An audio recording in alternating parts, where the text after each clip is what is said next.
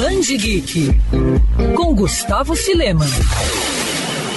No dia 12 de outubro é comemorado o Dia das Crianças. E o que seria da cultura pop sem elas? Afinal, são as crianças e as paixões que carregamos desde a infância que mantêm esse universo vivo. Para celebrar a data, hoje na coluna vou falar da criança mais poderosa do universo Marvel, Franklin Richards.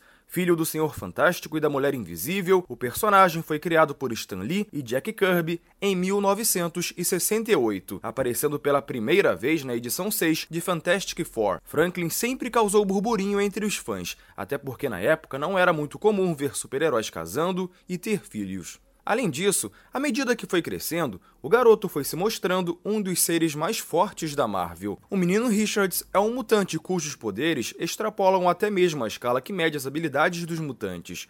Ainda criança, Franklin já demonstrou que podia alterar matéria, modificar a realidade e que possuía telepatia e telecinese. E para se ter uma noção no nível dos poderes dele, certa vez após batalha contra o vilão Massacre nos anos 90, Franklin criou um universo compacto que abrigou seus pais e outros super-heróis que foram dados como mortos na época. Ainda não se sabe a real extensão dos poderes dele, até porque o menino, apesar de tanto tempo de publicação, acaba de chegar à adolescência nos gibis. Enquanto isso, vilões cósmicos continuam mostrando interesse nas habilidades de Franklin. Quer ouvir essa coluna novamente? É só procurar nas plataformas de streaming de áudio. Conheça mais dos podcasts da Band News FM Rio.